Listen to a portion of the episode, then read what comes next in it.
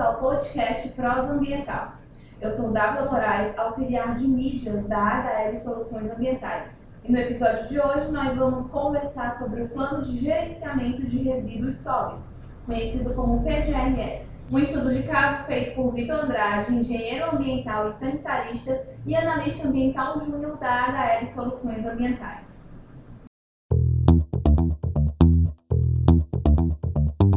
Oi, eu sou Dava Moraes, host do Prosa Ambiental, podcast que tem como objetivo principal abrir novas percepções sobre o meio ambiente, trocando uma ideia com professores e especialistas que fazem parte da área ambiental. Só para lembrar que hoje estaremos aqui com William Freitas na edição de áudio e Thaís Aquino na produção desse podcast. No episódio de hoje nós vamos conversar com o Vitor. Seja bem-vindo, Vitor. É um prazer você estar aqui com a gente hoje. É, o prazer é todo meu de estar participando desse podcast e estar podendo compartilhar um pouco do conhecimento e da das atividades que eu realizo na minha, minha rotina. Então vamos lá?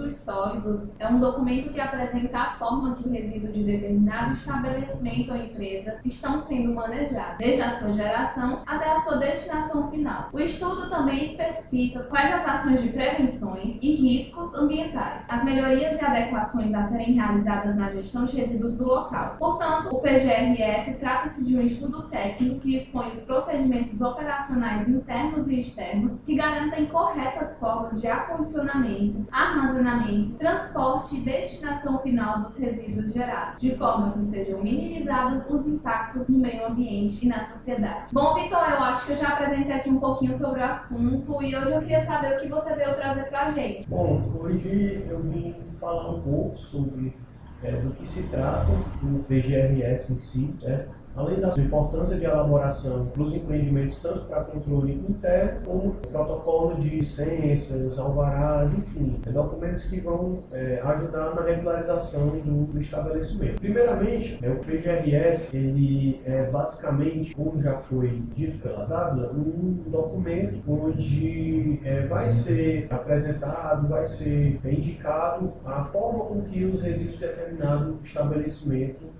ou empresa está sendo manejado, desde a sua geração até a sua destinação final. Além da, do sistema de, de manejo, apresentar a gestão dos resíduos dessa empresa, o, o plano ele vai conter também ações de melhorias, adequações para aquele empreendimento é, em si. Certo? Além das adequações, das melhorias que vão ser apresentadas, é, esse documento se faz muito importante, conforme eu já havia dito, para a emissão de, documentos, de licenças ambientais, de alvarás, registros sanitários. E além disso, além desse, dessa, dessa parte burocrática, digamos assim, ele é um documento de suma importância no controle interno da, da geração dos resíduos das empresas, certo? além de contribuir com um ambiente mais saudável, um ambiente mais higiênico, onde se tem esse, esse controle, esse manejo correto dos resíduos. Quanto a quem está passivo da elaboração desse estudo, segundo a legislação, vai estar passivo da elaboração do PGRS empreendimentos que que sejam geradores de 100 litros ou mais de qualquer tipo de resíduo por dia, empreendimentos que geram é, 50 litros ou mais de resíduos da construção civil por dia, ou seja, em obras ou, ou demolições, e qualquer empreendimento que venha a gerar é, qualquer tipo de resíduo perigoso, resíduo classe 1, ou seja, independente da quantidade, se o seu empreendimento, se o seu estabelecimento ele gera algum tipo de resíduo perigoso, ele vai estar sim passivo da elaboração de PRS. No caso da clínica, é, com certeza ela vai estar passiva de, de elaboração do PGRS. No caso da clínica, também vai ser solicitada a elaboração do PGRSS, Plano de Gerenciamento de Resíduos da Saúde. Normalmente, clínicas, hospitais, elas vão ser é, potenciais geradores de resíduos é, é da saúde, obviamente, né, que vão se classificar, é, em sua maioria, como resíduos perigosos. E como, como eu, eu falei agora há pouco, independente da quantidade de resíduo perigoso que você gera, você vai estar passivo sim da elaboração do estudo, certo? Então, sim, a clínica ela vai estar passiva é, da elaboração de, de PGRS. Existe o PGRS, que é o Plano de Gerenciamento de Resíduos Sólidos, que é o, é o mais comum, digamos assim, onde é, ele vai ser solicitado em geral para empresas, não necessariamente empresas que vão vir a gerar resíduos perigosos, mas que se enquadram dentro da é, da classificação para estar passivo da, da, de elaboração de, de, PGRS. Além do PGRS mais comum, vamos ter o PGRSS, como eu falei, para é, estabelecimentos que vão vir a gerar resíduos da saúde, como, como você falou, clínicas, hospitais, certo? E o PGRCC, que é o Plano de Gerenciamento de Resíduos da Construção Civil, é, no qual esse documento vai ser solicitado é, em possíveis obras ou demolições, certo? Possam vir a gerar 50 litros ou mais de resíduos da construção civil por dia da elaboração do plano. O PGRCC, como eu havia dito, ele é solicitado para é, obras de, de, construção ou demolição de empreendimentos, certo? É, os tipos de resíduos, no geral, são resíduos como entulhos, é, madeiras, metais, toda essa, essa resíduos perigosos também, como latas de solvente, tintas, todos esses materiais que vão ser gerados em obra é, vão, vão também constar no, no estudo, no PGRCC, no caso. Só exemplificando um pouco, é, para que uma clínica ou um hospital venha a ter a obrigatoriedade de elaboração do PGRSS, que é de resíduos voltados para a saúde, um, um exemplo do, resíduo, do tipo de resíduo que ela, que, que ela venha a gerar, que vá torná-la passiva desse estudo, nós podemos citar materiais perfurocortantes, medicamentos em geral, gases contaminados com sangue, algum EPI que venha a estar é, infectado, contaminado, certo? Se o empreendimento já não, é, não fizer atualmente, no momento da visita, da elaboração do plano, é, o processo de coleta seletiva e de segregação dos resíduos, é indicado, é interessante que seja indicado no estudo que o empreendimento venha a fazer é, esses procedimentos, tanto de separação do lixo e, se possível, também a reciclagem de alguns materiais. Certo? Alguns empreendimentos já fazem, o que deve ser solicitado é que eles mantenham, que eles continuem fazendo essas atividades. Caso ainda não seja feito, é interessante que seja indicado dentro do plano é, essas, essas adequações, digamos assim. O estudo ele pode ser solicitado através de solicitações de alvarás, certo? Alvarás de funcionamento, alvarás de construção, alvarás de funcionamento, alvarás de construção,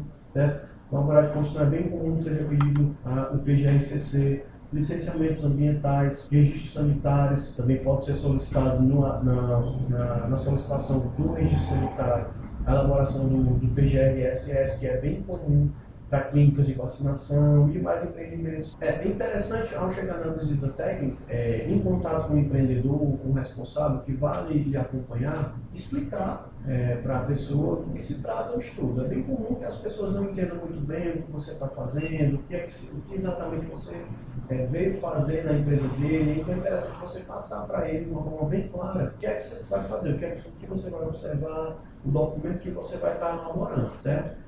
Após essa breve explicação, é interessante você entender, numa conversa breve, todo o processo produtivo daquele estabelecimento, daquela empresa. Pois no momento que você entende todo o processo produtivo daquele local, você começa a identificar possíveis pontos de geração de resíduos, seja na área da produção, seja na, nas atividades administrativas, atividade de alimentação, enfim. Todos esses locais vão ser é, geradores de resíduos. Após isso, é interessante também realizar uma vistoria em todo, toda a empresa. Após entender esse processo produtivo, fazer essa vistoria dentro do empreendimento.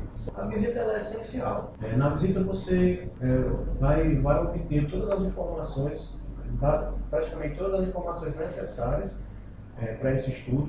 Alguma informação adicional de CNPJ, é, IPTU, algo, algo mais, é, é, algum dado a mais que possa vir a ser solicitado, você pode tratar diretamente com, com, com a pessoa que está é, lhe atendendo. É, e o procedimento ele vai se dar é, na inserção dessas informações que você vai obter tanto quanto diretamente com, com a, a, pessoa que você vai estar lidando, informações relacionadas aos tipos de resíduos que são gerados, as quantidades desses resíduos que são gerados diariamente, como ele está sendo acondicionado, como ele está sendo armazenado, como ele está sendo destinado, a empresa que está fazendo o transporte desse resíduo, certo? Qual, a destinação final, tá? Ou seja, todas essas informações que você vai obter em conversa com, com o proprietário e na visita de campo, você vai estar inserindo dentro do estudo. E além de todas essas informações, você vai indicar, caso seja necessário, adequações, melhorias que venham a ser importantes para aquele empreendimento. Em relação a, a, essa, a essa questão, vai depender muito é, da complexidade do empreendimento que você vai estar lidando. Certo? Alguns empreendimentos são, mais, são de fato mais simples de lidar, com pequenas oficinas, é, mercados, é, empreendimentos de, de pequeno porte. É, a facilidade de obtenção de informação vai também influenciar muito. Se a, se a pessoa que você está lidando vai estar é, disponível para lhe fornecer as informações, a visita conseguiu ser agendada, ou seja, vai depender de, de vários fatores. Empreendimentos mais complexos, indústrias, é, empresas de grande porte, o plano ele vai, ele vai demorar é um pouco mais para ser elaborado, é em virtude da, da, das características da, da, empresa, certo? Mas não é um estudo é, é, muito complexo. Dentro dos demais estudos que podem ser solicitados pelos órgãos ambientais, o PGRS é um estudo de, de menor complexidade, certo? Porém, não é anunciado um estudo nem um estudo que deve ser é, ignorado, um estudo que deve ser deixado é, debaixo da gaveta. O estudo de caso que eu, que eu vou trazer é, para vocês hoje referente a, a, um, a elaboração de um PGRSS é, que aconteceu é, em uma situação que aconteceu comigo referente a uma clínica de vacinação. Essa clínica de vacinação, ela necessitava fazer o protocolo do seu alvará sanitário. E um dos pré-requisitos para, para o protocolo desse documento era o estudo PGRSS. Porém, o prazo é, para o protocolo do alvará sanitário é, se encerrava em dois dias. A questão é que, caso ela não obtivesse esse registro sanitário, ela perderia um lote de milhares é, de vacinas, ou seja, carregaria um prejuízo considerável para seu empreendimento. Nós, do departamento técnico, fizemos uma força-tarefa e entregamos o, o, documento no prazo é, estabelecido é, para o cliente. No entanto, diante desse fato, a gente entende a necessidade de manter, de possuir esse estudo devidamente atualizado com as informações é, corretas. Então, fica aí a dica, certo? Porque não se trata apenas de, de um estudo simples, de um estudo que é fácil de elaborar, é, pois isso não é apenas mito, é um estudo que tem sim a sua importância, é um estudo que tem sim a sua relevância e, e merece ser dado a devida atenção. Aqui na HL nós possuímos uma ferramenta que faz o gerenciamento desses prazos, o que pode viabilizar bastante o cumprimento e a adequação desses, desses, desses documentos. A gente está falando com o Vitor sobre o TGRS, ele trouxe um estudo de caso, é, dando alguns exemplos da importância desse estudo, desse documento, né? Desse plano de gerenciamento, é, trouxe exemplos de PGRS, de resíduos sólidos e como esse estudo pode ser elaborado. Bem, pessoal, chegamos ao fim de mais um Prosa Ambiental. Eu que agradeço a oportunidade e no que precisar, Estamos à disposição. Obrigada a todos também que acompanharam até aqui. O podcast teve roteiro escrito por Dava Moraes, produção e edição de William Freitas e colaboração de Thaís Aquino. Nos siga no Spotify para ouvir essas e outras prosas ambientais. Terminamos por aqui mais um podcast Prosa Ambiental. Esperamos você no próximo. Tchau, tchau.